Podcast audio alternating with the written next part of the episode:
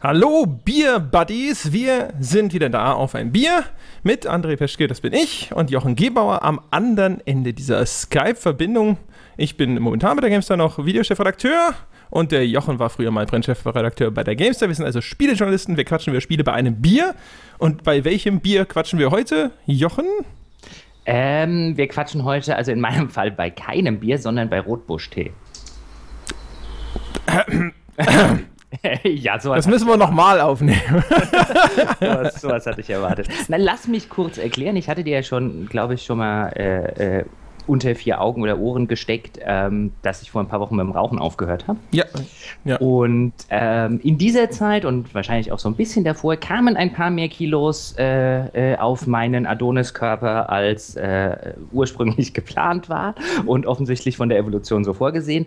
Deswegen bin ich gerade äh, dabei, mir mit Sport und einer etwas vernünftigeren Ernährung äh, ein paar Kilo abzunehmen. Und deswegen trinke ich gerade kategorisch seit einer Woche und wahrscheinlich noch ein oder zwei Wochen lang keinen Alkohol.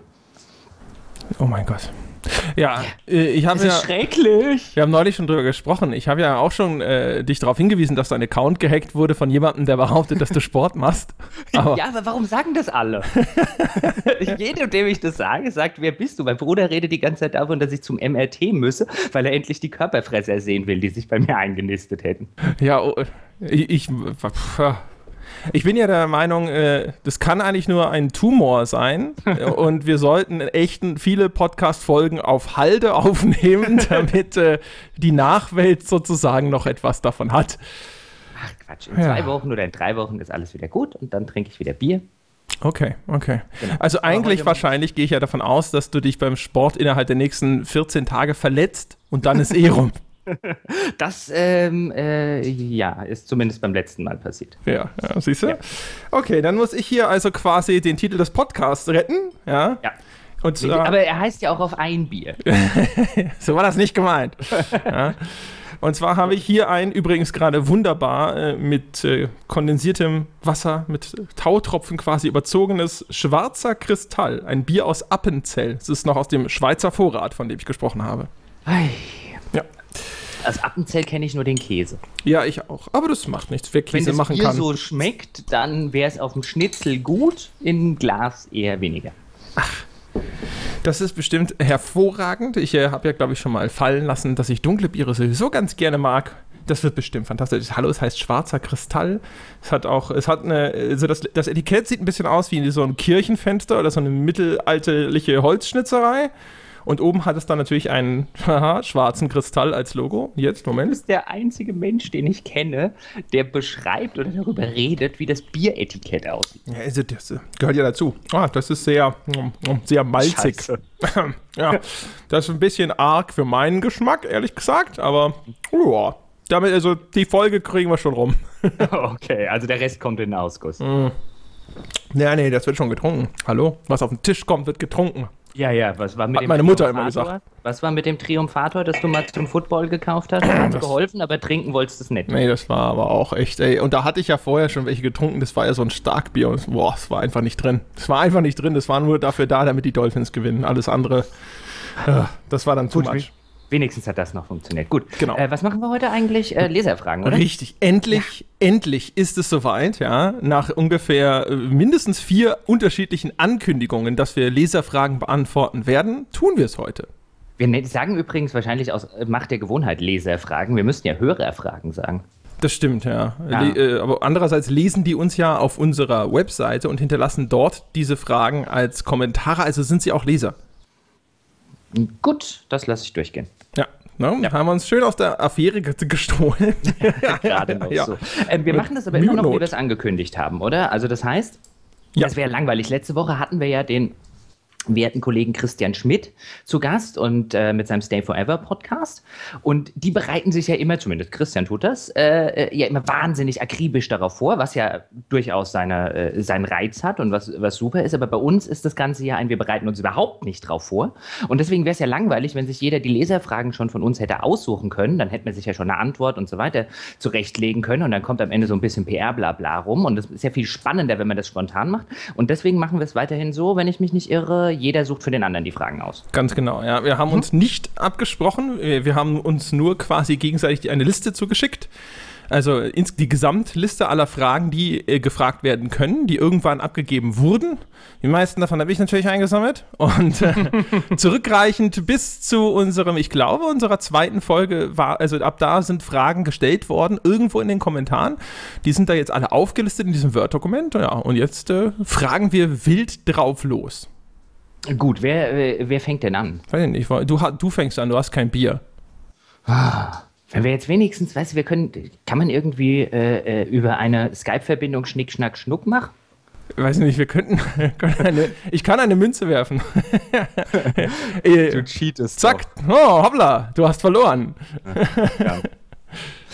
Gut, dann fange ich doch mal, äh, wenn, wenn, wir jetzt gerade schon über unseren Podcast gesprochen haben, ich gucke jetzt gerade hier über meine Liste und welche Sachen ich markiert habe im Sinne von, äh, die könnte ich André gerade an den Kopf werfen. Das sind übrigens, ähm, sollten wir vielleicht mal dazu sagen, äh, viel mehr Fragen, als wir garantiert jetzt in, äh, selbst in unserer ausufernden, äh, gerne mal vom Thema abkommenden Weise äh, befassen können. Erheblich Deswegen, mehr. Genau, ja. wenn. Ähm Andererseits würde aber das System ja nicht funktionieren, wenn die Menge so überschaubar wäre, weil dann konnte man sich schon wieder ausrechnen, was drankommt. Das ist auch wieder wahr. Und außerdem hätte dann keine Sau uns zugehört, was auch irgendwie scheiße wäre.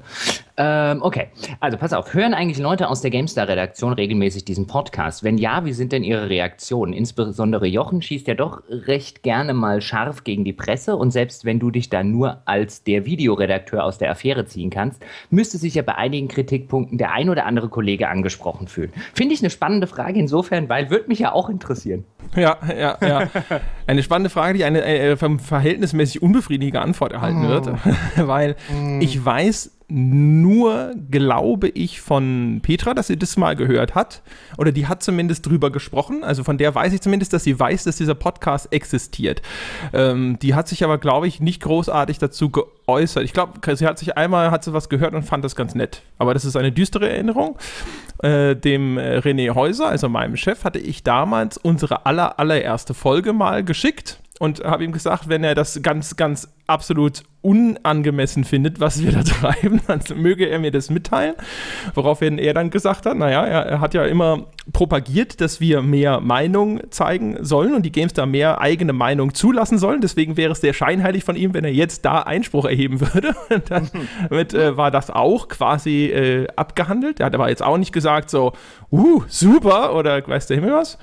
Und ansonsten weiß ich es äh, wirklich nicht. Also falls jetzt gerade einer von den Kollegen zuhört äh, und äh, ihr habt euch heimlich schon immer gedacht, mein Gott, da, irgendwann haue ich ihm aufs Maul dafür. ja, äh, ja, sag doch vorher kurz Bescheid oder so. ja, das wäre nett. Wobei du hättest ja auch mal fragen können.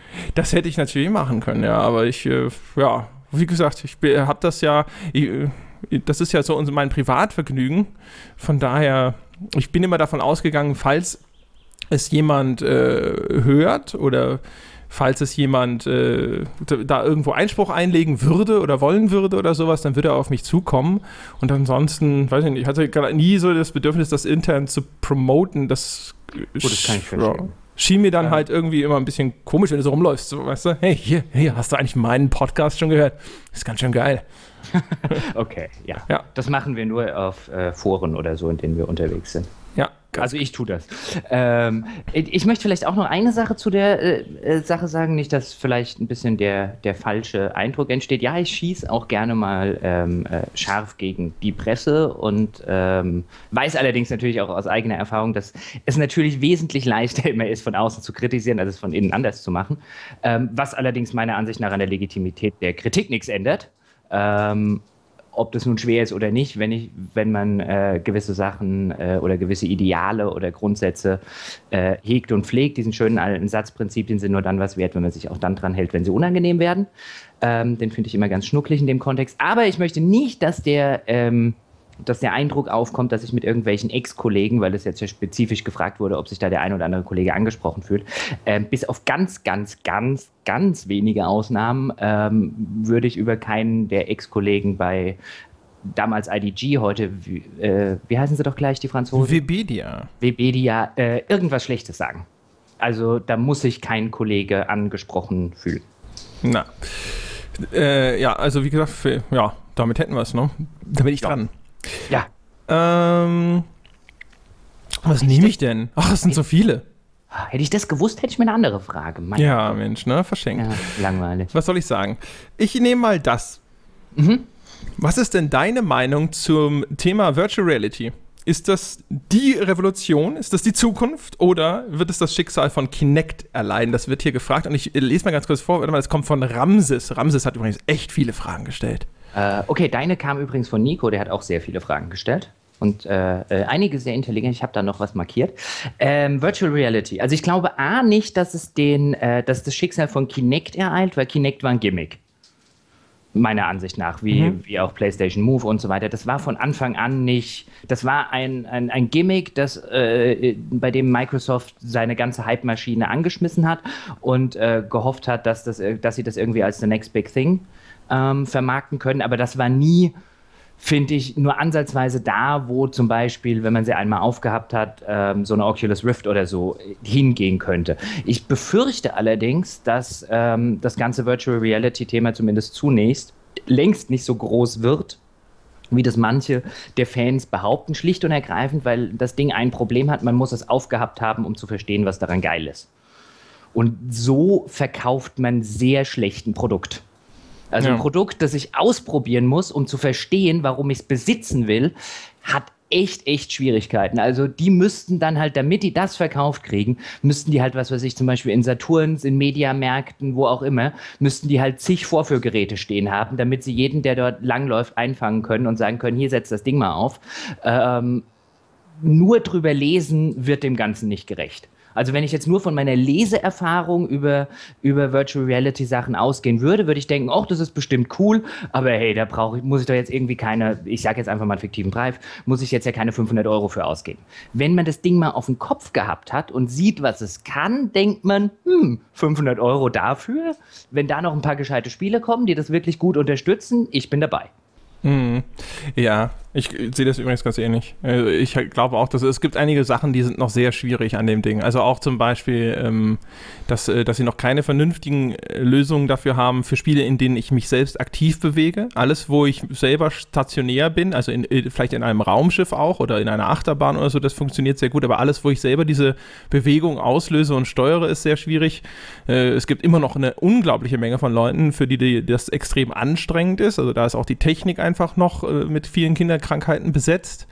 Ähm, ja, also wenn man es mal erlebt hat, dann ist es sehr leicht daran zu glauben, dass sich das durchsetzt. Aber es gibt schon sehr, sehr viele, sehr reale Hürden, die dem noch in dem Weg stehen. Und so rein historisch betrachtet wäre es so ein Ding, viele von den Techniken, die sich ja hinterher durchsetzen, die gab es schon lange Zeit vorher mal. Von mhm. daher Virtual Reality das ist ein gern gebrachtes Argument, das hätte man ja schon x-mal versucht, es sei immer wieder gescheitert. Das ist eigentlich eher ein Beleg dafür, dass das irgendwann kommt, wenn man das mal in so einer historischen Perspektive betrachtet, weil das ganz häufig der Fall ist. Das ist eine Technologie, wird ausprobiert, wird ausprobiert, wird ausprobiert, scheitert, scheitert, scheitert, weil einfach die Zeit noch nicht gekommen ist. Also ist noch zu teuer oder noch nicht die richtige Lösung gefunden, aber dann setzt es sich irgendwann durch. Wenn man mal anschaut, wann so die ersten Touchscreens und sowas zum Beispiel schon erfunden wurden, das ist ewig her. Äh, also in Hardware, Spiele, Computertechnik, äh, Dimensionen ewig her. Aber äh, Virtual Reality, ob es jetzt schon soweit ist, ist tatsächlich eine, wüsste ich auch noch nicht. Würde ich noch keine Wetten drauf abschließen.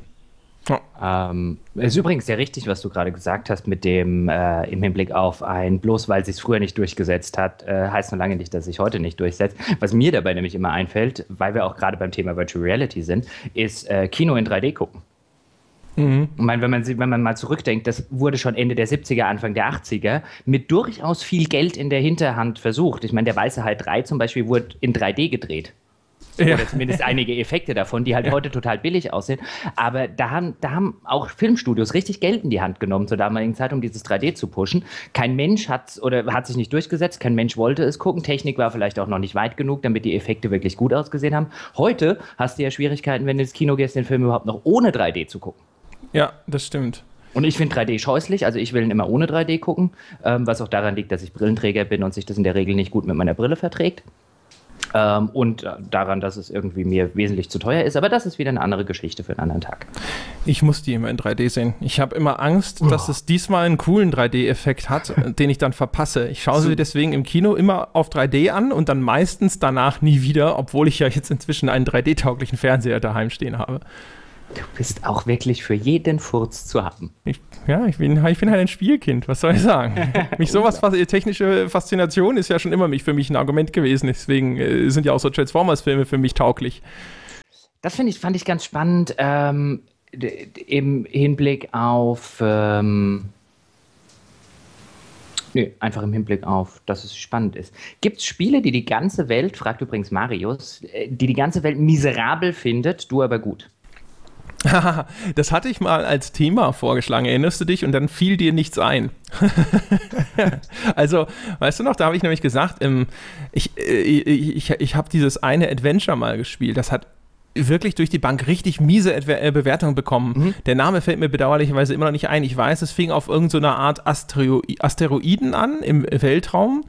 Und ich fand das super nett. Ich habe das total gerne durchgespielt und dann hinterher gesehen, erst so, was, 40 Prozent hier, so und so viel Prozent da. Und ich dachte so, was ist denn da passiert? Das war doch voll cool, völlig in Ordnung. Also jetzt nicht 90 oder sonst irgendwas, aber war echt ein nettes Spiel.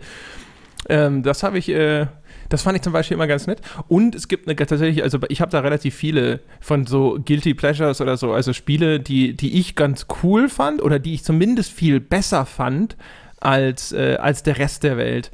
Also zumindest ist es so mein, äh, mein Eindruck. Also zum Beispiel die ganzen Mortal Kombat-Spiele mochte ich immer sehr gerne. Oh, ein super Beispiel, ich glaube, das habe ich als Anekdote schon mal erzählt, ist halt Blood 2 The Chosen. Mhm. Ja, ähm, also aus dieser Blood-Reihe, das war von Monolith. Um, äh, habe ich mir damals, ich glaube, oh Gott, ich darf da glaube ich, glaub ich gar nicht so viel von erzählen. Ich glaube, es ist noch immer indiziert, nehme ich mal an. Aber auf jeden Fall das ist das, wo, was ich schon mal erzählt habe, wo Jay Wilson, also der Diablo 3 Designer, äh, sich total gefreut hat, als ich ihm erzählt habe, dass ich das nämlich gut fand, weil er gesagt hat, oh Mann, das mussten wir in, keine Ahnung, überspitzt, glaube ich, zwei, sechs Wochen zusammenschmeißen und ich, das war so mein erstes richtiges Projekt und ich hatte keine Ahnung, es war ganz schrecklich und ich war so frustriert.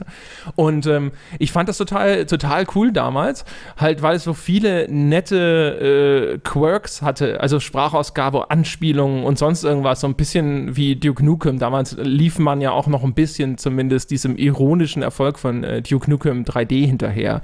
Das ist so ein Ding, ich glaube, das fand, hat nicht, nicht jeder so, so, so toll gefunden. Ich weiß gar nicht mehr, was das für Bewertungen bekommen hat. Ähm, gilt auf jeden Fall jetzt nicht unbedingt als Meilenstein, aber ich hatte sehr, sehr viel Spaß damit. Ah, was ist denn da noch? Also, das gibt es, glaube ich, eine ganze Reihe von. Also, zum Beispiel ist ja auch ein ganz beliebt, äh, das ist ja in, in meinen Aufzählungen meiner vorgeblichen Fehlwertungen äh, vorgekommen, dieses Arcania, das angebliche Gothic mhm. 4, was ich eigentlich ein echt probates Hack and Slay fand. Also auch da wieder, das ist halt eher so ein Fall von, die Welt fand es richtig scheiße und ich habe gesagt, so, nö, ist halt okay, ja. Im also Zweifelsfall ist es irgendein ein Spiel, das halt so ähm, äh, Sachen anspricht, die, die, oh, weißt du, was auch dazu zählen dürfte, ist äh, Soldier of Fortune 1 und 2. Mhm. Die habe ich geliebt. Einfach nur, weil sie so strunzdumm brutal waren. Aber findet, fand die damals jeder miserabel? Ich, also, die, also in der Rückschau, glaube ich, gibt es jetzt nicht so viele, die sagen, Mensch, Soldier of Fortune 1 und 2 sind ja echte Klassiker. und äh, in meiner persönlichen Spielehistorie gilt das auf jeden Fall, auch weil das äh, noch in der Zeit lag, als man sehr viel an Spielen herumdoktern konnte selber. Und dann habe ich die, die Gesichtstexturen in dem Spiel halt äh, gegen Fo so Fototexturen von mir und meinem Bruder ausgetauscht und so weiter und so fort. Das war super. Ähm, wenn ich da mal kurz einhake, weil du es vorhin gesagt hast, mir fällt wirklich nichts ein. ja. Also ich könnte dir bei Filmen oder auch bei Romanen könnte ich dir jetzt aus dem Stegreif wahrscheinlich 20 nennen. Bei Spielen habe ich aber, hm, also wenn es, also in der Regel, wenn es die ganze Welt miserabel findet, dann liegt es ja schon daran, in der Regel, äh, äh, dass es wahrscheinlich kein besonders gutes Spiel ist. Und dann gehöre ich jetzt nicht zu den Menschen wie jetzt bei dir. Alles, was du, ähm, was du jetzt gerade oder vieles, was du genannt hast, sind halt solche stumpfen Brutalo-Spiele. Da stehst du jetzt drauf. Yep. Ja. Ähm, ja das geht mir nicht so, also diesen, diesen, diesen Aspekt habe ich nicht. Ähm, ich stehe halt mehr auf Sachen wie, was weiß ich, Story, gute Charaktere und so weiter, äh, die es dann in richtig miesen Spielen meistens nicht gibt. Ähm, das, da, da die gibt es ja schon meine, in den meisten guten Spielen nicht. genau. Da, da mag meine, ähm, die Tatsache herkommen, dass ich jetzt nicht viel sagen kann. Aber was man vielleicht sagen könnte, um dafür mal quasi für mich selber eine Lanze zu brechen, ähm, was so ein bisschen reinpassen würde, wäre das neue SimCity, was ich ja damals bei der, bei der GameStar getestet habe. Das findet mhm. ja, äh, wenn man sich zumindest draußen umguckt, ungefähr jeder das Schlimmste seit äh, äh dem Antichrist, wenn nicht noch schlimmer. Ja. Ja, das äh, ist schon und, von Satan persönlich designt und, worden. Äh, ja, EA und Maxis haben sich damals in vielerlei Hinsicht saudumm angestellt. Äh, ja, das Ding war am Anfang, äh, gerade in den, in den ersten äh, äh Versionen, teilweise echt problematisch, was die KI und was diese äh, vorgegaukelte Simulation äh, betrifft. Und ja, es ist nicht so gut wie ähm, SimCity, wie hieß es doch, 3000, 2000? Jetzt stehe ich kurz auf dem Schlauch, ist ja auch wurscht. Ähm, aber das Ding ist kein schlechtes Spiel. Ähm, das ist so der, der klassische Fall von halt einem PR-Nightmare. Ähm, wäre dieses, wäre die, hätte dieses Ding irgendein kleiner Indie-Entwickler rausgebracht, hätte es in allen, bei allen Spielen, äh, bei allen Spielemagazinen irgendeine 80er-Wertung kassiert. Mhm. Jetzt ist es aber EA, es steht SimCity drauf, es ist nicht das, was sich die Fans erwartet haben, was eine der Dummheiten von. Also ich will jetzt nicht schönreden, was EA gemacht hat. Das war wirklich PR-mäßig und marketingmäßig ein absoluter äh, Super-GAU. Ähm, aber es ist nicht so schlecht, wie es teilweise auch damals von der Konkurrenz, die natürlich, da hatten wir es bis beim letzten Mal, ähm, hatte ich zumindest damals den Eindruck, dass man da nett auf den Shitstorm, der da draußen ist, äh, ähm, draufhüpft. Ähm, ich finde es lange nicht so schlecht, wie es gemacht wird. Also das war damals und ist es auch aus meiner Sicht heute immer noch eine hohe 7, niedrige 8. Wenn man will, kann man für zum Beispiel das Always On, ähm, was, was einfach idiotisch ist, ähm, könnte man da auch wieder Punkte abziehen, wenn man jetzt wertungstechnisch redet. Aber das Ding ist ein solides Spiel. Mit dem kann man 30, 40, 50 Stunden durchaus Spaß haben. Das ist keine, kein Rohrkrepierer. Ich glaube, das große Problem bei dem SimCity-Ding war ja, dass da äh, nicht nur diese Einschränkungen quasi gegen die DNA der Serie vorgenommen wurden, sondern dass die Leute auch das Gefühl hatten, da wurde wirklich betrogen. Also auch bei dieser Simulation, die dann ja ganz viele Dinge nicht getan hat, die sie vorgeblich tun sollte. Und das geht aber sehr vielen Simulationen so.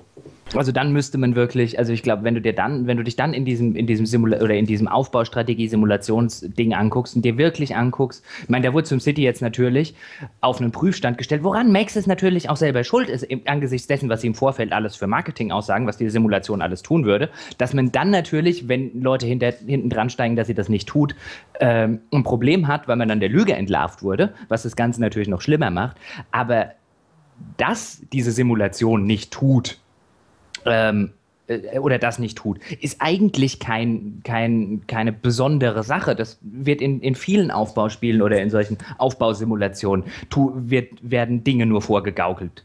Ich meine, äh, denk zurück an, zum Beispiel, wenn, wenn ich jetzt heute mit Leuten rede, ähm, Anstoß 3 oder die Anstoßserie, oh, waren das noch tolle Fußballmanager und so weiter, was da alles vorgegeben wurde, was das Spiel simuliert und was das Spiel tatsächlich im Hintergrund simuliert hat, liegen Welten dazwischen. Gott, also aber das, Anstoß 3 hat bei Erscheinen ja, also auch weil äh, Bugdesaster ja, war, aus dem Maul gekriegt. genau, aus dem Maul gekriegt. Weil es ein Bugdesaster war, ich hätte Anstoß 2 sagen müssen, was sowieso der beste Teil der Serie ist, ja, insbesondere dem Add-on Verlängerung, mit dem Verlängerungs-Add-on, was wir übrigens bei den besten Add-ons, ich da immer wieder vergesse. Das war super damals.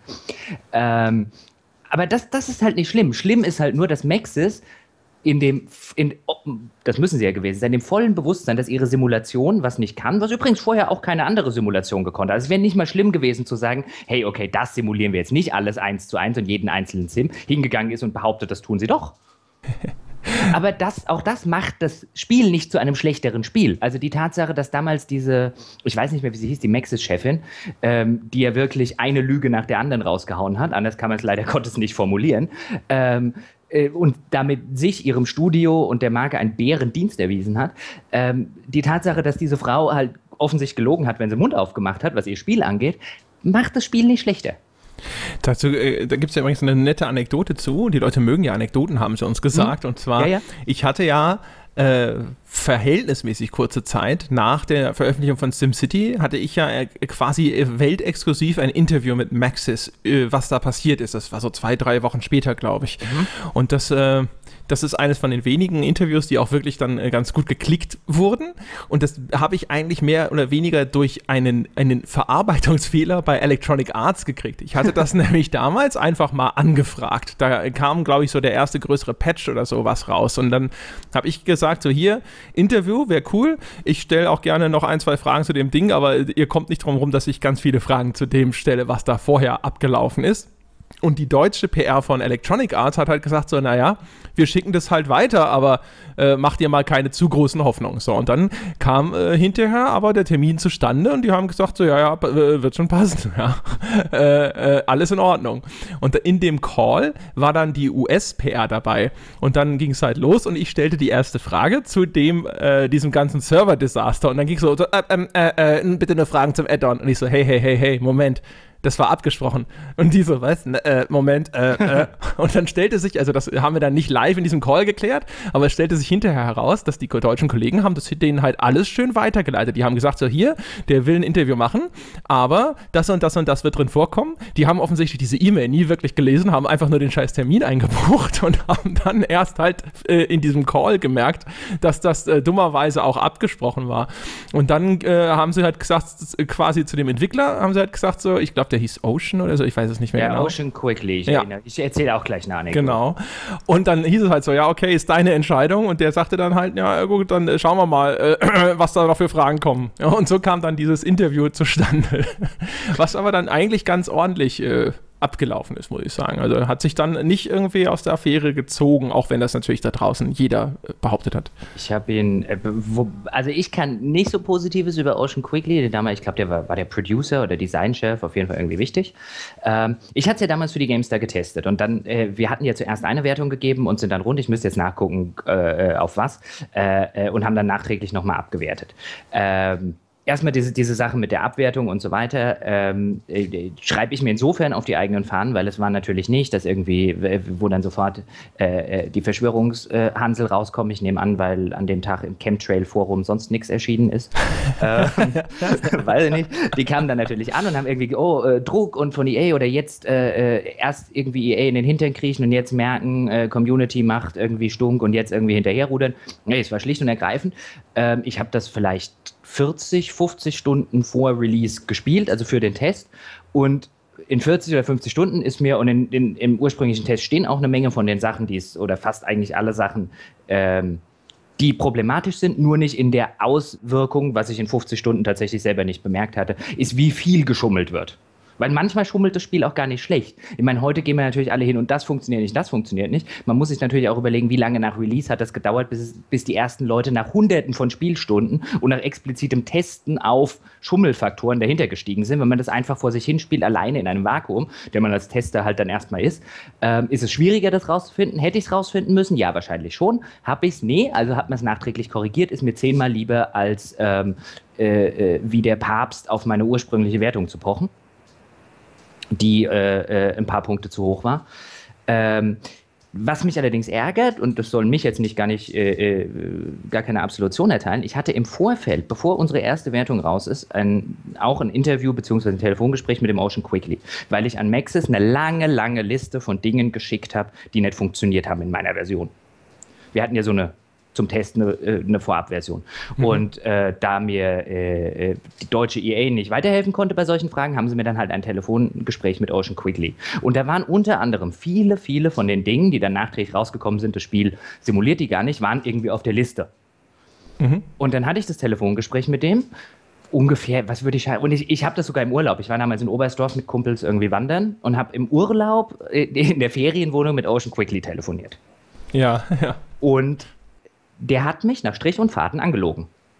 Okay. Also der hat halt zu allen, zu, zu diesen Dingen, wo ich dann gesagt habe, was ist damit, was ist damit, was ist damit, mache ich hier irgendwas falsch oder funktioniert das einfach nicht oder funktioniert es nicht so, wie das Spiel mir sagt, hat er entweder gesagt, das sei in der Version noch nicht drin oder doch, das funktioniere schon, das sei aber schon ein bekannter Bug und an dem wird schon gearbeitet. Also er hat mich nach Strich und Faden belogen. Sowas hasse ich ja. Das nehme ich Leuten übel. Ja, ja. Wir hatten das ähm, ja auch schon mal mit genau, mir. Genau, weil, mit, äh, weißt du, dann, dann, mach kein, dann mach kein Telefon. Weißt du, wenn du halt, ich kann es jetzt sogar teilweise verstehen. Weißt du, da sitzt du da, der wusste natürlich selber, was er für ein Spiel hat.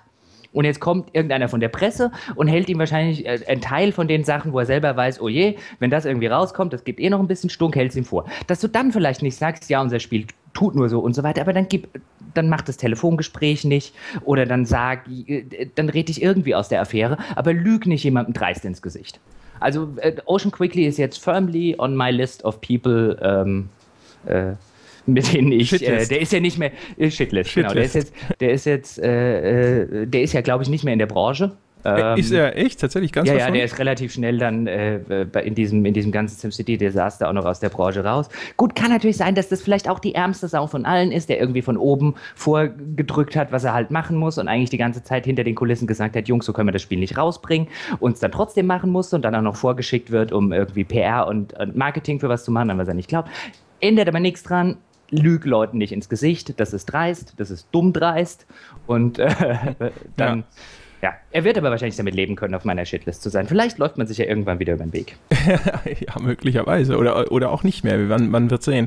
Genau, Folge 6 war das, glaube ich. Da in unserer, wo wir uns gegenseitig interviewt haben, da hatte ich meine Shitlist-Story erzählt, falls das jemand nachschauen möchte, ja. der neu dazugekommen ist. Ähm, ja. Wer war jetzt eigentlich dran? Äh, das war die Frage nach den Fehlwertungen. Das heißt, du hast mir diese Frage, glaube ich, gestellt, ah, oder? Gut, ja. dann äh, bist du dran. Okay. Dann äh, gucke ich doch mal. Äh, ich ich mache das mal hier einfach, weil das ist, glaube ich, eine von den Fragen, die es direkt an dich richtet. Und zwar, da steht, äh, wir haben ja über die Einführung äh, von, und wir haben ganz viel über Wertungssysteme gesprochen und so weiter. Und jetzt möchte er wissen, was ist denn jetzt deine Meinung zu dem neuen Wertungssystem, das die GameStar eingeführt hat?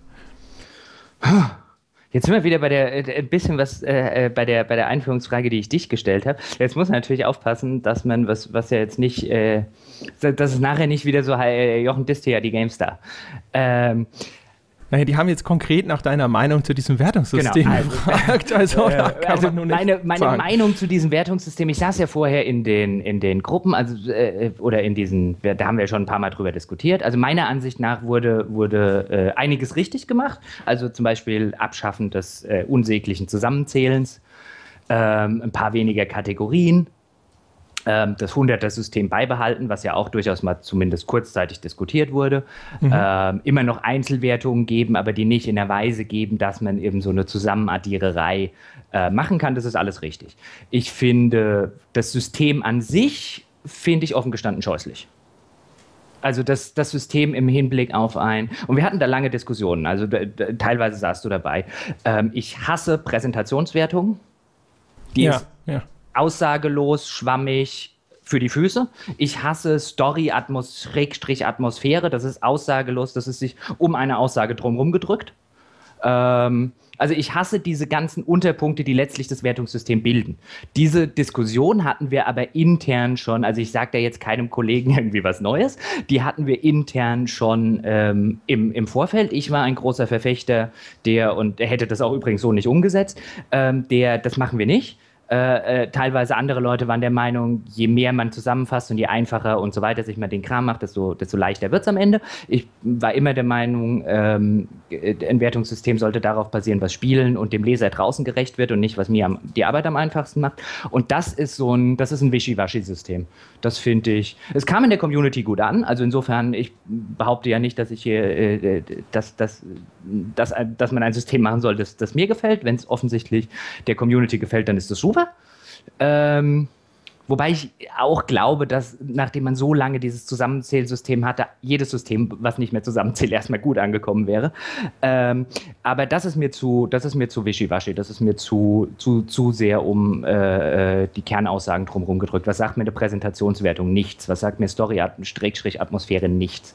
Also entweder, entweder hat man die Eier in der Hose und sagt, ich bewerte irgendwie eine Kategorie und dann bewerte ich auch eine Grafik und dann setze ich mich auch der Diskussion aus, warum, was weiß ich, das Indie-Spiel das längst längst nicht die Mittel hat, aber doch so einen schönen Stil hat, eine bessere, schlechtere Grafikwertung hat als irgendwas anderes, ähm, da muss man halt als Kritiker mit leben, dass äh, äh die Aussagen auch hinterfragt werden.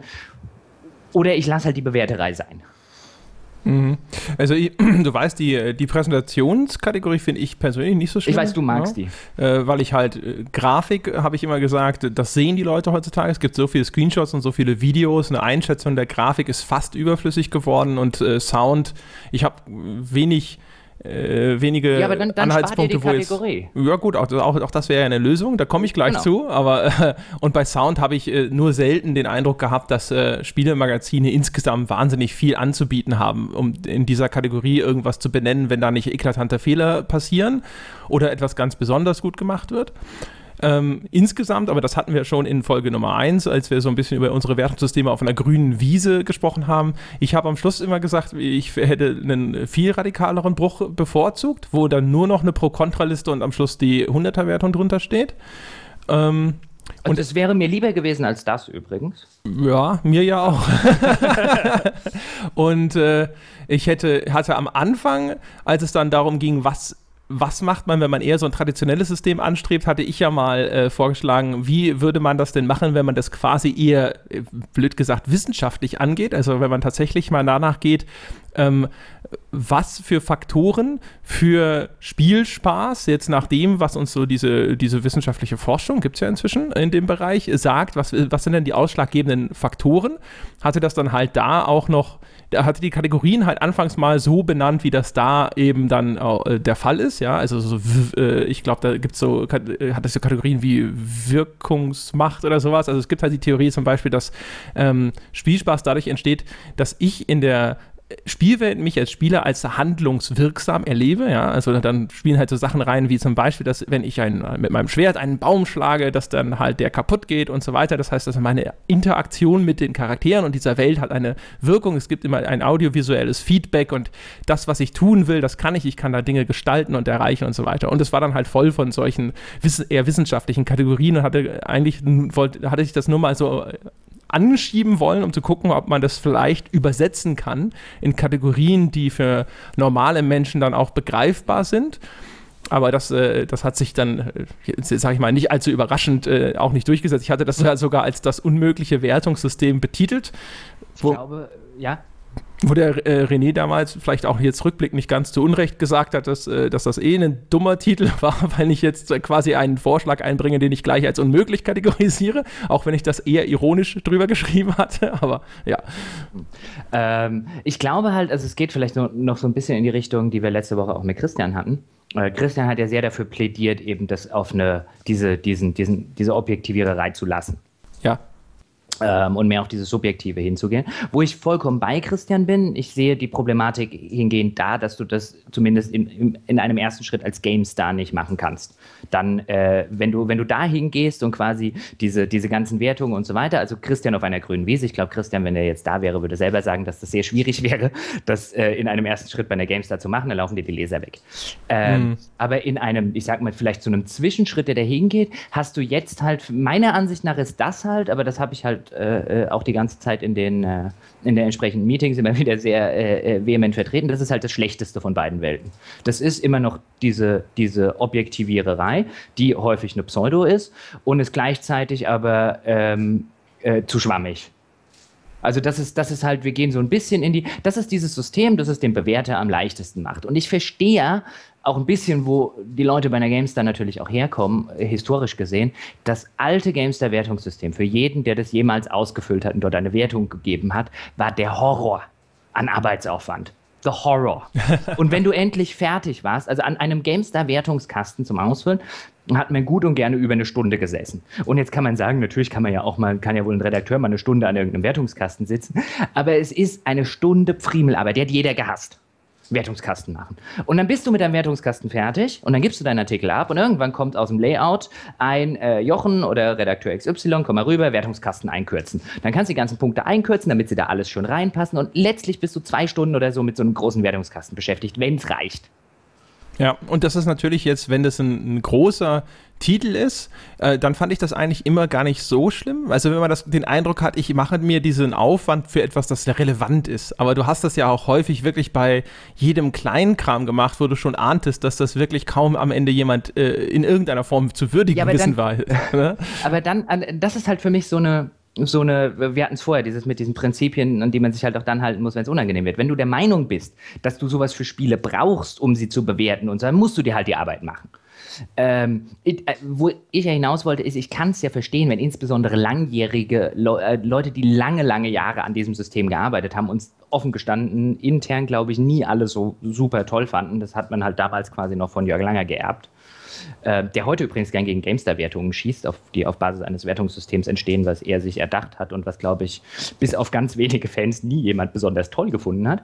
ähm, und die halt jahrelang diese Arbeit hatten, kann ich voll und ganz verstehen, dass sie irgendwann gesagt haben, ich will jetzt was Leichteres.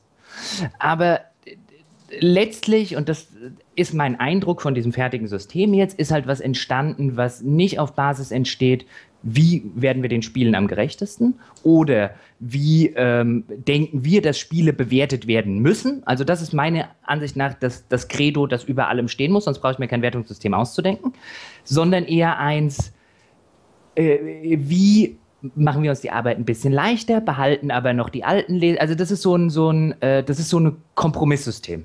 Und du weißt ja, ich hasse Kompromisse. Kompromisse sind per se Lösungen, mit denen beide Seiten unzufrieden sind.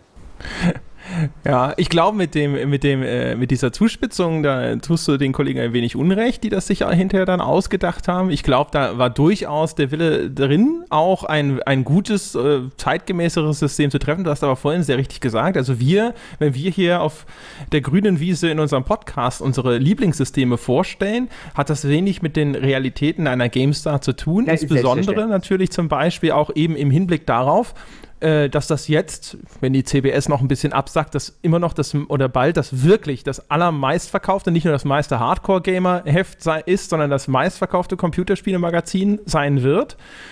Und die natürlich äh, ihre, ihre ganzen alteingesessenen Leser eventuell, möglicherweise, aber diese Angst schwingt da natürlich mit, vergraulen könnten, wenn sie jetzt einen sehr radikalen Schritt du, gehen. Äh, äh, voll, voll und ganz. Also bevor jetzt auch dieser Eindruck irgendwie entsteht, wir hatten ja gleich die gleichen Diskussionen, als ich noch bei der GameStar war, als es ums Thema Wertungssystem ging. Und wie oft habe ich dir gesagt, oh, also ich mag die Idee, aber das kannst du bei einer GameStar nicht machen.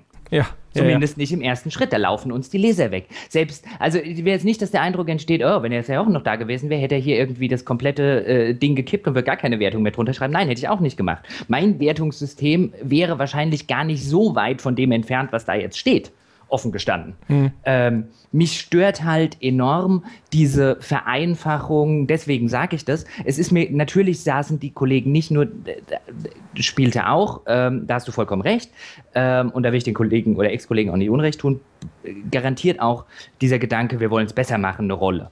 Äh, wenn ich sage, wir wollen es vereinfachen, dann rede ich von einer gefühlten zumindest, ähm, auch unterbewussten, ich habe keine Lust mehr auf komplizierte Wertungssysteme nach 15 Jahren oder nach 10 Jahren das da ähm, äh, spielte meines Erachtens nach im, äh, in den Diskussionen und so weiter auch immer eine, eine prominente, unterschwellige Rolle. Ähm, und was mich einfach nur stört, sind diese Schwammkategorien. Story, Schrägstrich, Atmosphäre, Spieldesign. Spieldesign ist übrigens auch sowas. Also Spieldesign oder Gameplay, das sind Wörter, die verbietet man jedem Redakteur im Text zu benutzen und jetzt macht man einen Wertungskasten, in dem das drüber steht. Also gerade also bei Spieldesign. Weil Spieldesign ja. ist halt nichts. Ja. Was ist Spieldesign? Ja, was also ist denn Spieldesign? Ich würde mal Was gehört denn zu Spieldesign? Ich meine, genau darüber haben wir doch, haben wir doch stundenlang diskutiert. Was ist denn eigentlich Spieldesign? Da sitzen vier Typen, äh, vier Leute da und diskutieren stundenlang, was gehört noch zu Spieldesign, was gehört nicht mehr zu Spieldesign. Ist Balance Teil vom Spieldesign und Spieldesign ist ein Begriff, der kann alles und nichts sagen. Und das ist mir für, ein, für einen Wertungskasten zu dünn. Ja und nein. Also natürlich ist er, aber äh, weißt du, dadurch, dass sehr viel in den Spielen so verzahnt ist, ist, finde ich, diese ganz klare Abgrenzung ja meistens eh nicht möglich. Weißt du, Sound zum Beispiel spielt ja auch als, äh, als Audio-Feedback eine Rolle und ist dann zum Beispiel, spielt es mit rein auch in Balance, wenn du so willst, zum Beispiel, ist ein Gegner klar identifizierbar, von welcher äh, Richtung sie schießen und so weiter und so fort. Also ich finde, Spieldesign ist, ist ein Begriff, der äh, traditionell sehr viel benutzt wird und man hat zumindest schon eine, eine ganz gute Vorstellung davon, dass damit diese Kernspielmechaniken gemeint sind. Ich weiß nicht, ich bin, ich, äh, das ist jetzt zum Beispiel ein guter Punkt, den du anstößt, wobei wir kommen jetzt weit vom Thema. Ich bin zum Beispiel, mein Spieldesign ist ein Begriff, der innerhalb der Spielepresse seit Jahren begreift, äh, äh, seit Jahren äh, gebraucht wird, weil den sich irgendwann mal jemand ausgedacht hat. Ähm, ich bin allerdings der Meinung, dass ein ganz, ganz erheblicher Teil zum Beispiel von Menschen, die vielleicht noch keine GameStar und so weiter in der Hand hatten oder mit einer ISM aufgewachsen sind oder mit einer Powerplay, wenn du denen morgen sowas hinlegst, würden die dich angucken, als würdest du Kinder fressen. Ja, Wenn ich morgen meiner Nichte mit 14 hinlege und sag mal, sag mal, was würdest du zu dem Spieldesign von dem Spiel sagen? Guck die mich mit ganz großen Augen an. Also ich finde, man muss auch immer aufpassen. Deswegen sag gerade bei solchen Begriffen, also mit, bei Grafik ist das was anderes, bei Sound ist das was anderes, bei, was weiß ich, wenn wir sagen Bedienung, was mir übrigens fehlt, ich war immer ein großer Fan von Bedienung, damit man auch zum Beispiel sowas wie äh, Skyrims dann bei Release mal eine Runde abwatschen kann dafür. Ähm,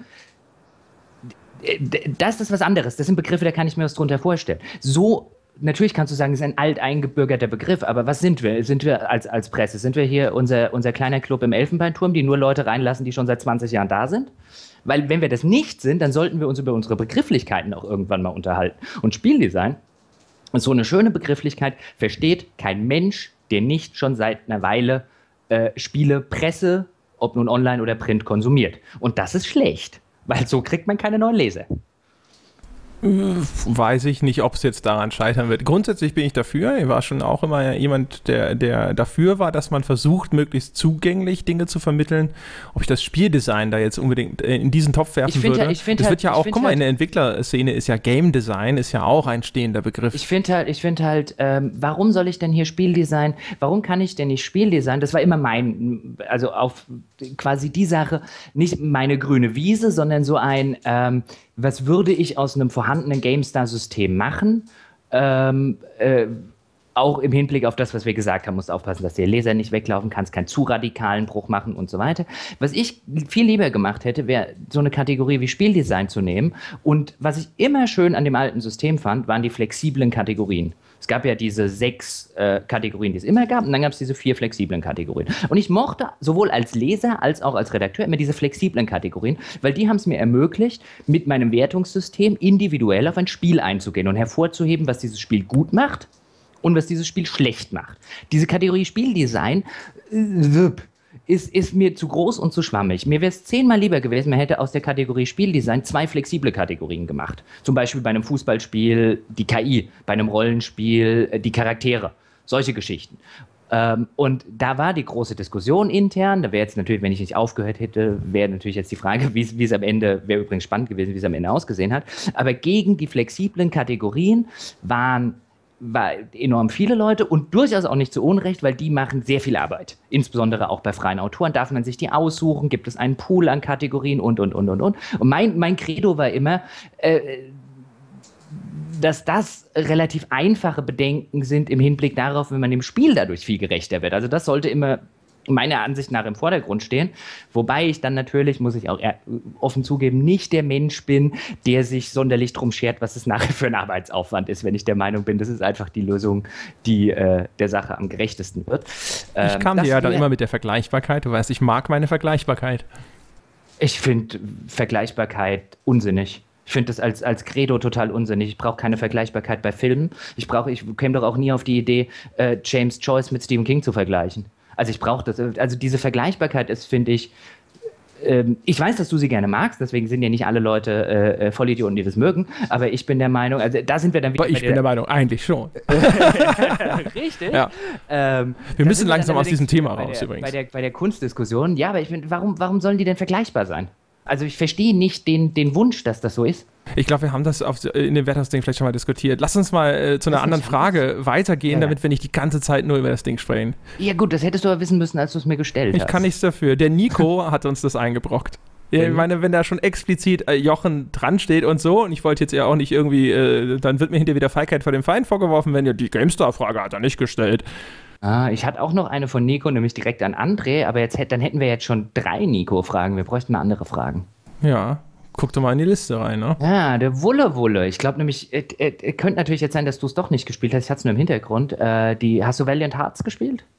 Ja, habe ich. Ja, dann da, genau, das, deswegen ha, hatte ich mir richtig gemerkt. Da ihr Antikriegsspiele bzw. das Fehlen eben dieser angesprochen habt, was haltet ihr denn von This War of Mine oder auch Valiant Hearts? Kommen die im Vergleich mit den Filmen bei euch besser weg? Dazu ganz kurz die Antwort. die längere Antwort. Valiant Hearts, please. Ja. Äh, es ist, äh, es ist erstmal, es ist spielerisch belanglos, es ist äh, diese, diese ganze Antikriegs-Message punktuell, vielleicht kommt sie mal da irgendwo durch. Ich habe das ehrlich gesagt nicht durchgespielt, vielleicht wird es am Ende nochmal supi toll, aber so bis zur Hälfte oder so habe ich es gespielt und ich finde es äh, das ist so ein Spiel, das meiner Meinung nach, das gibt es übrigens auch äh, Spiele, vielleicht können wir darüber mal sprechen irgendwann. Es gibt viele Spiele, die werden in der, äh, gerne in der Presse so hoch gespielt ähm, weil, oh, jetzt hört man hier schon wieder Sirene im Hintergrund, um Himmels Willen. Da kommt schon die, äh, die Political Correctness Police. es gibt äh, Themen und Spiele, die so gerne so ein bisschen hochgespielt werden, weil das so ähm, diesen, erstens diesen kulturellen Anspruch von Spielen anscheinend so ein bisschen untermauert oder weil sie Themen aufgreifen, wo man äh, das Gefühl hat, da müsste man sich positiv äh, zu in Stellung bringen. Und Valiant Hearts mit seinem ja durchaus, sage ich mal, gut gemeinten Ansatz und auch originellen Ansatz, äh, finde ich, macht es sehr, sehr dürftig, in den, also größtenteils. Ich habe nicht verstanden, warum die Leute das jetzt so außergewöhnlich finden. Ich, und äh, finde die, die Idee dass in, in Comic-Grafik, ich glaube, das ist ja so Besetzung von Frankreich oder sowas, im Ersten Weltkrieg oder sowas, mhm. äh, wenn ich das richtig im Kopf habe. Ähm, und solche Sachen mal zu thematisieren, äh, was auch durchaus jetzt, das Spiel hat durchaus zum Beispiel eine sehr starke kulturelle Relevanz, ist also sehr französisch, wenn man so will. Das sieht man zum Beispiel selten, das finde ich schon positiv, aber wie das dann umgesetzt ist, was ich dann da spiele, das hat mich nicht wirklich ergriffen. Also, ja, vielleicht der Hund als das üblich billigste Mittel. Und das gilt ähnlich für das, das War of Mine, äh, wo tatsächlich aber wenigstens manchmal so aus den Situationen heraus, die, die im Gameplay passieren, durchaus interessante Botschaften entstehen, wo du halt so äh, in diese Zwickmühle gerätst, so, oh, ich könnte, müsste den, wenn ich den alten Opa umbringe, kann ich seine ganzen Sachen klauen und dann überlebt meine Truppe in ihrem verfallenen Haus vielleicht länger. Ähm, das ist dann in dieser Meta-Erzählung tatsächlich sehr interessant und wirkungsvoll. Das finde ich wiederum aber vom reinen Gameplay so mittelmäßig, dass ich, äh, ja, also wenn wir darüber sprechen, wie ein gutes Antikriegsspiel meine, äh, meinethalben aussehen sollte, wäre das jetzt auch nicht äh, eins, wo ich jetzt sagen würde, jawohl, das ist es, da, da stimmt alles. Weil ich würde mir natürlich auch wünschen, dass das ein Spiel ist, das einfach in sich als Spiel auch funktioniert und wo ich nicht irgendwie so mühsam diese Dinge abarbeite und dann, um dann zwischendrin diese Momente zu erleben, wo ich mir denke, oh, das ist clever, oh, ja, das ist tatsächlich äh, eine, moralische Erfahrung. Ähm, ich sehe da einen Punkt, der also ich habe Valiant Hearts nicht gespielt, nachdem du mir, so hattest du nämlich noch im Hinterkopf gesagt hast, lass es bloß bleiben. Damals. Ähm, ich habe auch This War of Mine nicht gespielt. Was, was ich immer wieder denke beim Thema Antikriegsspiele, ähm, ist, dass Spiele halt ein Medium sind, ich weiß nicht, ob wir das schon mal hatten, das so viel mehr könnte diesbezüglich als zum Beispiel Filme oder Romane. Ja, ja, wir ein haben Film, schon lange über Spec Ops ja, und so gesprochen. Genau, aber in, äh, vielleicht um es nochmal ganz kurz zu sagen, ein Spiel könnte, ein, ein Roman hat schwierig, äh, mich Colonel Kurtz sein zu lassen, wenn wir jetzt zum Beispiel bei Heart of Darkness oder Apocalypse Now oder äh, wie du gerade gesagt hast, Spec Ops sind. Äh, ein, aber ein, ein, und ein Film kann mich nicht Colonel Kurtz sein lassen, aber ein Spiel kann das. Aber Spiele tun das nicht. Oder wenn wie bei Spec Ops dann auf so einer mit so einer äh, mit so einer mit so einer gimmicky äh, Plot Twist Variante. Ja, Taschenspielertrick. Genau. Ich fände ein Antikriegsspiel wäre zum Beispiel mal ein, ein Spiel, ich glaube, ich hatte schon mal erwähnt, in dem ich zum Beispiel in der Rolle des deutschen Soldaten einen Kriegsgefangenen erschießen muss oder in der mich eine Mission, was weiß ich, dazu führt, dass ich äh, äh, äh, an der Rampe von Auschwitz Juden aus dem Viehwagen treiben soll. Das wäre ein Antikriegsspiel. Das wäre ein Spiel, wo ich wirklich davor sitze gut, jetzt, und mir denke, mache ich das?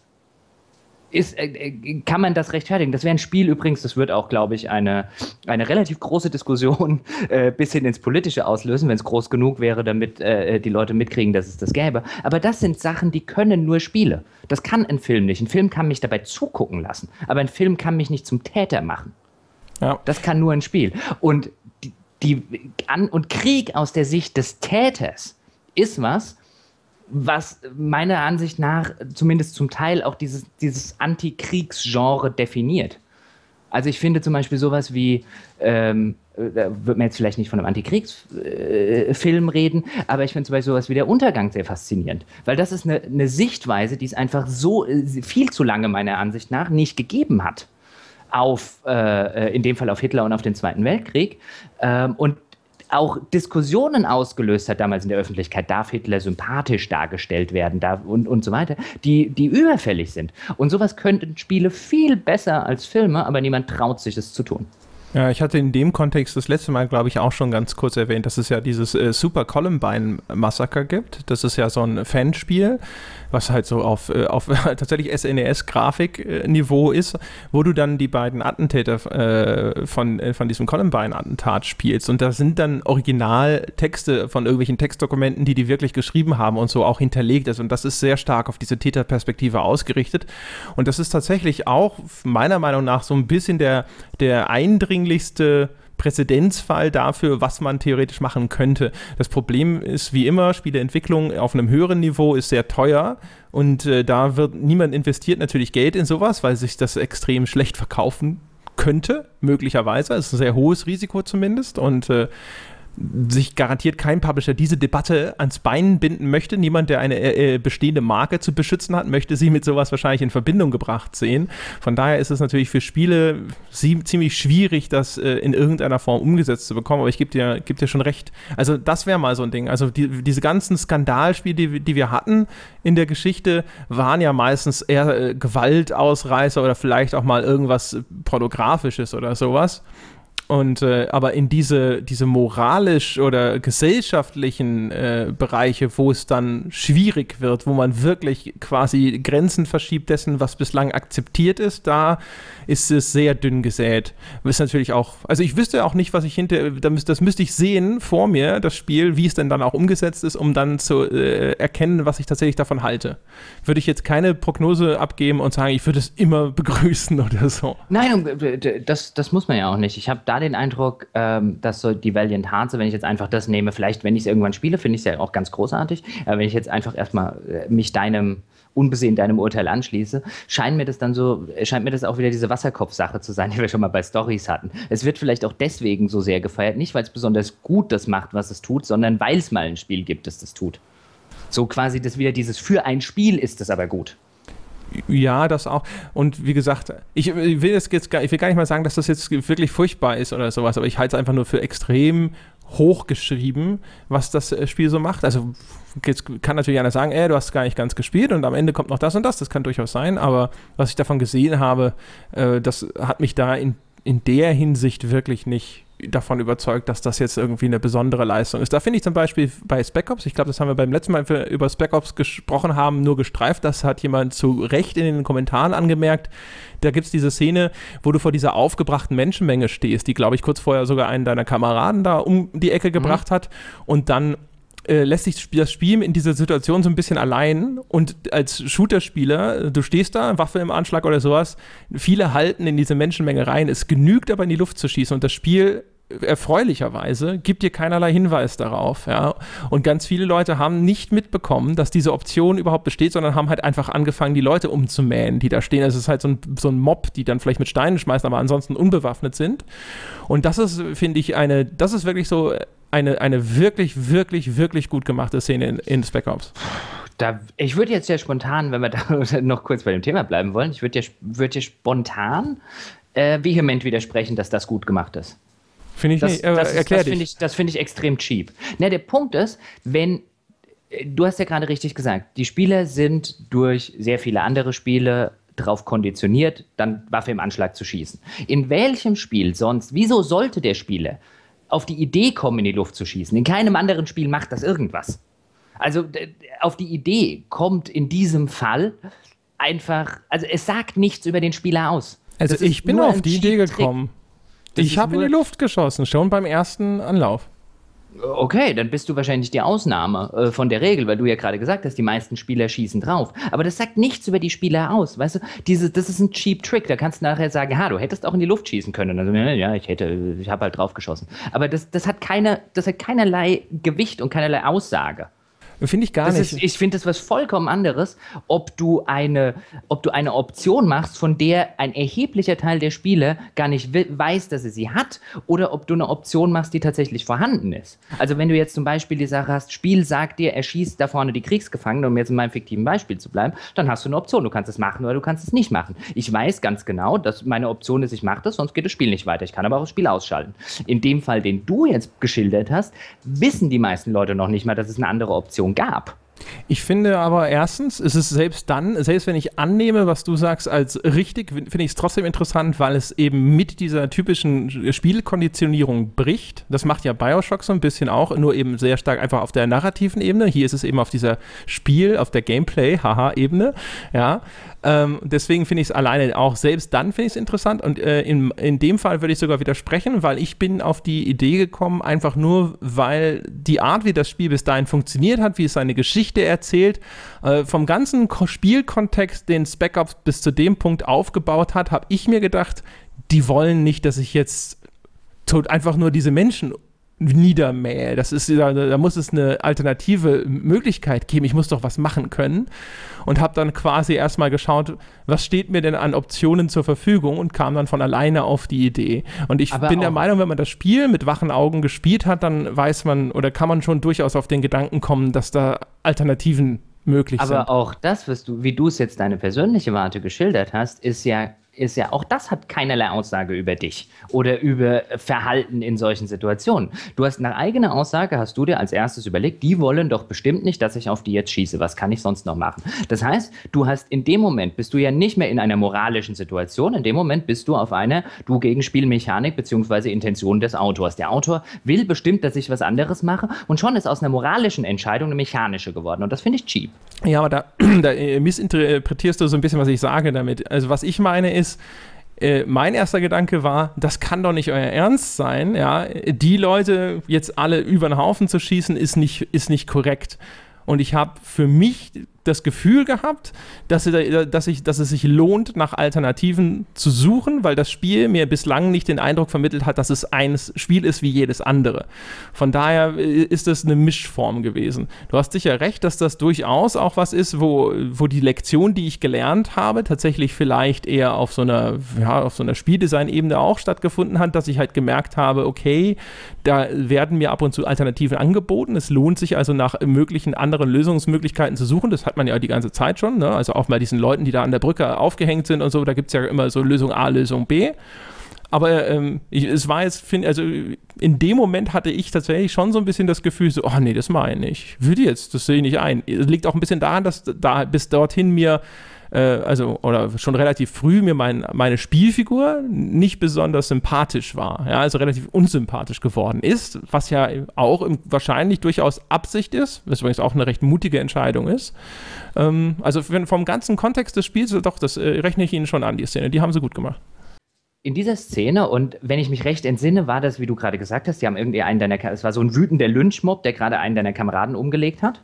Mhm. Ähm, und du bist nach dieser ganzen Tour de France, auf der du da unterwegs gewesen bist, stehst du halt mit Waffe im Anschlag vor diesem wütenden Lynchmob. Und jetzt sitzt du, also sitzt André Penschke daheim in seinem, äh, auf seiner Couch oder in seinem äh, äh PC-Sessel und sagt nur, meine, auf die schieße ich nicht. Ähm, weil natürlich in, in deiner jetzigen moralischen Situation, deinem jetzigen moralischen Verständnis, wäre das halt auf, also okay, einen meiner Jungs haben sie vielleicht umgebracht, aber ich kann hier ja wohl nicht die ganzen Zivilisten erschießen. Ähm, was dich aber, und das ist halt so ein, so ein Problem, das Spiele meiner Ansicht nach haben, insbesondere weil sie ein interaktives Medium sind, sobald ich diese Sache für mich habe in meinem Fernsehsessel oder auf meiner Couch, bin ich ganz weit weg von diesem Typen, den ich da spielen soll. Weil der Typ, den ich da spielen soll, ist gerade in irgendeinem riesigen Wüstensandsturm unterwegs. Von allen Seiten wird auf ihn geschossen. Ähm, der würde sich in der Realität, der schießt nicht in die Luft. Never ever. Und du würdest in der gleichen Situation auch nicht in die Luft schießen. Du würdest die alle über den Haufen jagen. Insbesondere, wenn die gerade deinen Kumpel umgebracht hätten.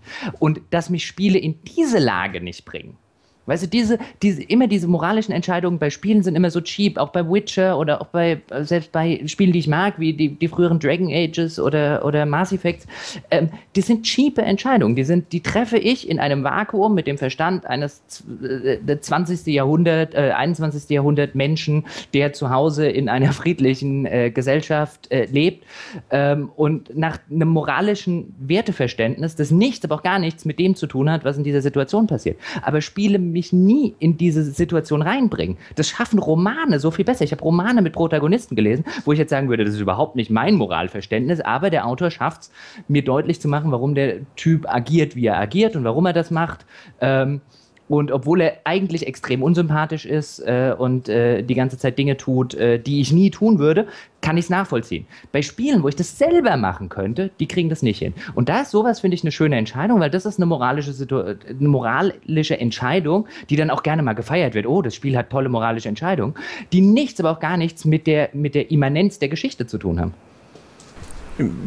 Diskussionswürdig, ob man, wenn, also die waren ja in der Überzahl. Ich weiß nicht, wie viele Kugeln ich hatte, ob das tatsächlich dann äh, nicht auch eine Gefahr Shooter, gewesen wäre. viele. äh, keine Ahnung. Also da in dem Punkt äh, würde ich quasi jetzt an der Stelle erstmal bei eine, so einem Agree to Disagree äh, belassen und dann würde ich sagen, vielleicht machen wir eine noch und dann äh, sind wir mit dieser ersten Folge mit Leserfragen durch. Wir hatten noch eine ganze Reihe andere, das heißt, da können wir durchaus äh, noch ein paar Folgen irgendwann machen. Es kommen ja hoffentlich noch welche dazu. Du bist dran. Ja. Ich würde mal vielleicht. Ähm, haben wir eigentlich äh, in unserer Witcher-Folge über diese ganze Downgrade-Geschichte gesprochen? Nee, ne? Ein bisschen, glaube ich. Ich weiß es nicht mehr. Es fragt hier jemand, nämlich, äh, dass, äh, ich, wenn ich, ich weiß nicht, ob, ob, ob, wir dazu quasi schon mal eine, eine, Meinung abgegeben haben. Was haltet ihr persönlich von der fragwürdigen PR um die Downgrade-Debakel? Angefangen bei Command Conquer Teil 3, dann Half-Life 2, E3-Demo versus Release, Watch Dogs und dann jetzt eben Witcher 3 aus Sicht eines PC-Spielers. Da würde ich einfach mal sagen, ich glaube, ich habe äh, zumindest auf GameStar-Seite und so äh, meine Meinung zu dem ganzen Kram echt ausgiebig kundgetan, aber da interessiert mich einfach nochmal deine. Und da können wir damit schließen sozusagen. Ich bin mir nicht ganz sicher, worauf die Frage abzielt. Insofern auf ein, äh, finde ich es gut, dass äh, äh die PR Versprechungen macht, die sie nachher nicht, dieses Produkt nachher nicht halten kann? Nee. Äh, dann, womit ja die Frage beantwortet wäre. Ähm, deswegen, ich nehme an, es geht auch um die ganze Diskussion. Ist das jetzt schlimm? Ist das jetzt irgendwie weniger schlimm? Ja, die ähm, Frage geht noch weiter, die äh, stellt das noch klarer, da geht es noch weiter. Und das heißt, äh, fühlt ihr euch als Privatperson und möglicher Kunde auch verarscht von den PR-Statements und dem Zurückrudern Tage nach dem Release? Äh, ja, äh, äh, tue ich. Ähm, das ist ein bisschen. Die Sache ist die, ich weiß jetzt ja auch noch aus eigener Erfahrung und auch da muss ich äh, äh, ein bisschen die, die Kollegen dann, die es jetzt noch machen, in Schutz nehmen. Es ist quasi unmöglich, das vorher rauszufinden. Also ich meine, ähm, man bekommt Screenshots vom Hersteller, man bekommt, äh, äh, darf Dinge sehen, die der Hersteller gemacht hat, weil ich glaube, das hatten wir schon mal, halt die Zeiten, in denen man selber eine Version einfach mal geschickt bekommen hat und angucken konnte, wie es tatsächlich aussieht oder wie es tatsächlich spielt. Die Zeiten sind halt, sind halt rum. Deswegen kann da auch, äh, deswegen gibt es diese, diese Debakel ähm, dann immer erst im Nachgang beziehungsweise jetzt sind ja auch ein paar alte dabei, wenn ich mich recht entsinne, C und C äh, äh, gab es auch lange nicht zu sehen, aus genau diesen Gründen, äh, Half-Life 2 auch nicht. Bei Watch Dogs war es zum Beispiel so, das konnte man sich dann äh, äh quasi die Sachen angucken, die äh, von Ubi halt dann gewünscht waren. Das Problem ähm, bei Watch Dogs war, dass wir lange Zeit nur die Konsolenfassung zu Gesicht genau, bekommen haben und PC halt gedacht haben, die genau. PC-Fassung sieht halt besser aus. Genau, das war halt ein, da wollte ich gerade hin, du hast halt die Sachen, die dir ähm, die der Ubi zur Verfügung gestellt hat, auf den Konsolen in, in der Regel. Ähm, also es ist quasi nicht möglich, das im Vorfeld oder kaum möglich, das im Vorfeld zu erkennen. Ähm, deswegen sieht man als Redaktion danach auch immer total bescheuert aus. ähm, ohne dass man eigentlich was dran machen kann, außer man wird jetzt sagen, ähm, äh, ich gehe einfach zu diesen Sachen nicht mehr hin äh, was dann wieder in eine, in eine andere Diskussion führen würde. Als Privatperson, also die ich ja jetzt äh, mittlerweile äh, bin, ähm, ja, von sowas äh, fühle ich mich verarscht. Ich habe das zum Beispiel bei Witcher 3 irgendwie am Rande mitverfolgt und dachte mir, dachte mir halt auch, oh, wenn ich das jetzt irgendwie vorbestellt und so weiter hätte, käme ich mir jetzt ganz schön verarscht vor. Ob es jetzt am Ende schlimm ist oder weniger schlimm, also ich bin eh keine so, ich sage jetzt mal äh, den, den äh, politisch inkorrekten Ausdruck, ich bin eh keine Grafikhure. Äh, insofern ist mir dann wurscht, ob es äh, äh, mir persönlich, ob ich irgendwie drei Meter weiter gucken kann oder nicht in dem Spiel. Aber ich mag es halt einfach generell nicht, wenn mir Sachen versprochen werden, äh, also wenn ich angelogen werde. Weil mir geht auch dieser ganze Euphemismus auf den Keks, wenn dann die ganze Zeit, ja, es sind halt PR-Aussagen. Nein, es sind Lügen. Also man kann die Dinge auch beim Namen nennen. PR äh, wenn, mir, wenn, mir, wenn mir die PR was sagt, was nicht stimmt, ist das eine Lüge und keine PR-Aussage. Ähm, oder wenn die PR ihren Kunden was sagt, was nicht stimmt. Ähm, deswegen ja, ich würde mich verarscht vorkommen. Ich benutze aber den Konjunktiv, weil ähm, es mir gar nicht mehr passieren kann oder hoffentlich nicht mehr passiert. Bei Fallout äh, 4 würde ich dann vielleicht eine Aussage machen, weil ich die Dinger einfach nicht mehr zum Release kaufe. Da sind sie zu teuer, da sind sie mhm. noch verbuggt. Ähm, oder da sind sie sehr teuer, ich will nicht sagen zu teuer, da sind sie noch verbuggt. Wenn ich mir zum Beispiel The Witcher angucke, das ich mir übrigens noch zum Release gekauft habe, das war aber das letzte Mal, dass mir sowas passiert ist, weil ich gucke, ich habe neulich die neuen Patch Notes gelesen, wo ich mir denke, warum zur Hölle hast du das doch gleich zum Release gekauft, du Vollidiot? Damit wir also darüber ich, sprechen konnten. Richtig. Weil ich dir auf den Sack gegangen bin die ganze Zeit. Gut, das stimmt, also bist du dran schuld. ja. Aber ganz ehrlich, jeder, jeder der, und ich, nein, ich äh, beziehe mich da jetzt selbst mit ein. Wir waren alle Idioten, die das zum Release gekauft haben. Also ich äh, ziehe erstmal daraus den Schluss, dass ein 200.000stel des Platin Awards an Witcher 3 mir gehört, ja, weil ich dich zu diesem Kauf gedrängt habe. Ich würde bei dem Witcher tatsächlich noch dazu äh, sagen, ähm, dass man zumindest also äh, ein bisschen aufpassen muss, weil ich habe ja im Nachgang mit diesem äh, Grafikexperten, mit dem Wolfgang Engel, ein Interview dazu geführt, zu diesen Downgrade-Geschichten. Und bei einer Reihe von Punkten hat er durchaus gesagt, so ja, okay, das ist re äh, relativ klar, das äh, haben die bestimmt auch vorher gewusst und absichtlich gemacht. Es gab aber durchaus relativ äh, viele Punkte auch, wo die Realität deutlich komplexer ist, als man sich das als Laie vorstellt. Wo er dann durchaus gesagt hat, hey, die haben das wahrscheinlich wirklich so äh, probiert und dann kann das und das passiert sein und dann muss man das ändern. Und das kann auch sehr kurzfristig passieren, dass das auf einmal nicht funktioniert. Oder dieses oder jenes, was sie gesagt haben, das kann durchaus zutreffend sein. Was mir, als ich diese Aussagen gehört habe, dann erstmal absurd schien. Also zum Beispiel diese Geschichte mit dem Schärfefilter, was Sie gesagt haben, das haben Sie sehr pauschal äh, als Entschuldigung für die Grafik benutzt. So war das natürlich nicht richtig, aber äh, bei bestimmten äh, äh Schärfefiltern kann es zum Beispiel tatsächlich sein, dass ein bestimmter Teil von den Leuten davon kotzübel wird. Ja? Und das habe ich tatsächlich auch erstmal als blöde Ausrede abgetan. Also äh, man muss ab und zu vorsichtig sein, weil Dinge, äh, von außen betrachtet, die einem simpel und eindeutig erscheinen, manchmal in der Realität der Entwicklungen ein bisschen komplexer sind, als man das glaubt. Das ist aber die einzige Einschränkung, die ich dazu zu machen habe. Bestimmt. Und äh, da ja bei der Frage jetzt auch noch drin war, ein, insbesondere aus der Sicht des PC-Spielers, weil aus Sicht eines Konsolenspielers würde ich jetzt ja heute sagen, wenn ich jetzt eine PS4 hätte oder eine Xbox One, gut, auch da kann man patchen äh, in der Zwischenzeit, aber in der Regel gucken Hersteller sehr genau drauf, dass diese Versionen halbwegs oder gut funktionieren für die Plattform, weil sie eben auch wissen, dass es noch nicht ganz so, und ich meine, insbesondere Microsoft sollte das jetzt rausgefunden haben nach ihrem ganzen Xbox One äh, äh, Introduction-Debakel, dass nicht jeder irgendwie drei Gigabyte aus dem Netz laden will. Ähm, also da geht es noch, da geht es noch halbwegs, aber gerade aus Sicht eines PC-Spielers, ich meine, PC-Spieler sollten heute meiner An ganz persönlichen Ansicht nach die letzten sein, die Spiele bei Release kaufen. Du ja. kriegst einfach in der Regel gibt Ausnahmen, aber in der Regel kriegst du einfach was komplett Unfertiges.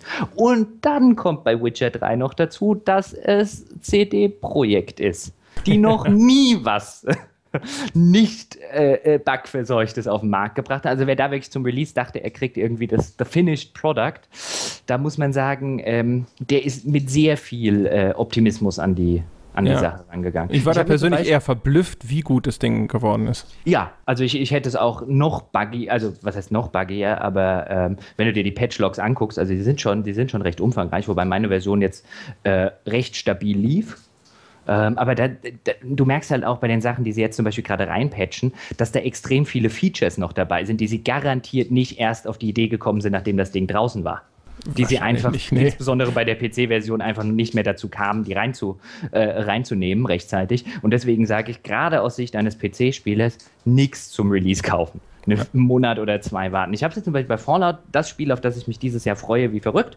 auch äh, äh wenn es mir zu Bonbonfarben ist, zumindest den Teil, den ich gesehen habe, habe ich mir jetzt aber schon vorgenommen, ich habe sogar schon meinem Bruder gesagt, ich wünsche es mir zu Weihnachten. Damit ich es gar nicht, weil wenn der es dann schon irgendwo gekauft oder vorbestellt hat, bei Amazon oder so, damit ich gar nicht erst auf die Idee komme, es zum Release dann doch zu kaufen. Wahrscheinlich kommt es jetzt zu Weihnachten raus. Oh, nein, stimmt, sie könnten es ja immer noch verschieben, verdammt. Äh, wobei ich das nicht glaube. Bethesda ist eigentlich keine, also wenn sie bei intern produzierten Sachen sind sie eigentlich keine. Ach, Skyrim ist das die Skyrims, die Elder Scrolls, die werden doch gerne mal verschoben. Ja, aber nicht, wenn sie, aber nicht ein halbes Jahr vorher. Oder drei Monate vorher. Schauen wir mal, also warten wir es mal ab. Gucken wir also mal. ich wäre mir da fast sicher, jetzt setze ich mich garantiert total in die Nesseln, aber ähm, so aus eigener Erfahrung wäre ich mir bei Fallout recht sicher, dass es auch da kommt. Also die haben, wenn die jetzt schon den Termin haben, drei Monate, oder wie lange sind es noch bis Dings? Vier Monate? Ja, so äh, rechnen ja. und so, weiß nicht. Ja, ich ja, habe den äh, Release-Termin ehrlich gesagt gerade gar nicht im Kopf. November? Ist nicht. Oder so? Ich weiß es nicht. Gerade auswendig kann ich es nicht sagen. Ist ja auch wurscht. Wir werden äh, erleben, wie das dann äh, ausgeht mit deinem Weihnachtsgeschenk. Ich glaube, damit sind wir äh, für dieses Mal durch. Erstmal vielen, vielen, vielen, vielen Dank an die Leute, die Leserfragen beigesteuert haben. Wer für eine zukünftige Leserfragen-Folge, die machen wir dann wahrscheinlich nach dem gleichen Modus, minus die Fragen, die wir heute schon abgehakt haben. Also wer da noch Fragen stellen möchte, ab auf unsere Webseite. Die findet man unter aufeinbier.wordpress.com oder einfach auf ein Bier-Podcast oder Gaming-Podcast googeln, dann findet man die sehr leicht. Und dort dann einfach unter der, äh, der Meldung zu dieser Folge in die Kommentare schreiben. Dann sammeln wir sie wieder und dann machen wir irgendwann eine weitere Leserfragen-Folge. Auch übrigens Vorschläge gern gesehen, was wir denn überhaupt vielleicht mal als ganze Folge äh, behandeln können. Wir haben, ah, da no? Ne? wollte ich noch, ja. da, da, da, da muss Bitte? ich unterbrechen, da wollte ich ja noch hier. Äh, ja gab es ja einen Menschen, wie hieß er? Ich weiß nicht. Einen Hörer, Moment. Dobe, mhm. ja, mit Nachnamen bestimmten Mann. Äh, ich fand übrigens, fände übrigens mal eine Folge schön, in der er 60 bis 90 Minuten über David Cage vom Leder zieht. Das wollte ich heute noch erwähnt haben, wobei ich gar keine Ahnung habe, ob wir das 60 Minuten lang schaffen. Ist da nicht nach 10 Minuten alles gesagt? Ich weiß, also ich, ich kann dir bestimmt äh, 30 Minuten lang erzählen, was an Beyond äh, Two Souls alles nicht toll ist. Gut, wobei, warte mal, und ich kann dir garantiert 60 Minuten erzählen, warum Heavy Rain scheiße ist und warum äh, Fahrenheit noch schlimmer ist. Oh, also zumindest das Ende. Fahrenheit ist so ein, äh, ja, eine Tragikomödie ist das, ja. ja also da kommt äh, was zusammen, wenn man das der, möchte. Der Autor, ja. Äh, David Cage, der Auteur, oh, ja. der keine Geschichten kann. Ja, genau. Super. Das ist schlimm. David Cage ist genau für das wird immer für, für äh, quasi immer für das vermarktet, was er gerade nicht kann. Und all die anderen Dinge, die er tatsächlich sehr, sehr gut macht, werden unterschlagen. Hervorragend. Richtig. Ja, ja da kannst, äh, genau das. Und äh, es gab auch eine sehr ausführliche Reihe von Fragen zu Star Citizen. Und zu Star Citizen haben wir uns auch schon vorgenommen, machen wir mal eine ganz eigene, komplette Folge. Ja, unbedingt. Äh, ich hatte noch ein paar Star Citizen-Fragen markiert, aber dann weiß ich jetzt, wo wir die unterbringen. Genau. Ja, genau. Und wie gesagt, wer neue Fragen hat, einfach drunter schreiben. Wer diesen Podcast sehr angenehm und total unterhaltsam fand, der überlegt sich jetzt wahrscheinlich, mein Gott, aber wie kann ich meine Bewunderung für diese beiden Menschen am besten zum Ausdruck bringen? Es gibt eine hervorragende Möglichkeit dafür. Direkt auf iTunes kann man fünf Sterne für diesen Podcast geben und ein paar nette Zeilen dazu schreiben. Das würde uns extrem gut gefallen. Äh, alle anderen Menschen können uns, äh, wenn sie denn irgendeine iTunes-Allergie haben, auch gerne nette Sachen auf unserer Webseite schreiben. Aber die Bewertungen ne, sind sie super. Sie können uns auch 1000 Euro schicken. Also genau. habe ich auch nichts. Also ich meine, ich finde jetzt die fünf Sterne bei iTunes sind super, aber das ist nicht jetzt das Beste, was man machen kann. Ja, wenn irgendwo also, da draußen so ein Ölscheich gerade unter unseren Zuhörern ist, der sich äh, überlegt, Mensch, wenn ich euch jetzt mal einfach zwei Millionen überweise, mhm. macht ihr dann vielleicht den Podcast zweimal die Woche, dann würde ich ähm, sagen, die Verhandlungen äh, sind eröffnet. Ja. ja, also lässt sich, lässt sich drüber reden. Genau. Aber nicht in der Football-Saison. kann ja ein bisschen vorproduzieren. Reden. Ja, das war's für dieses Mal, liebe Bierbuddies da draußen. Vielen Dank fürs Zuhören. Bis nächste Woche. Ciao.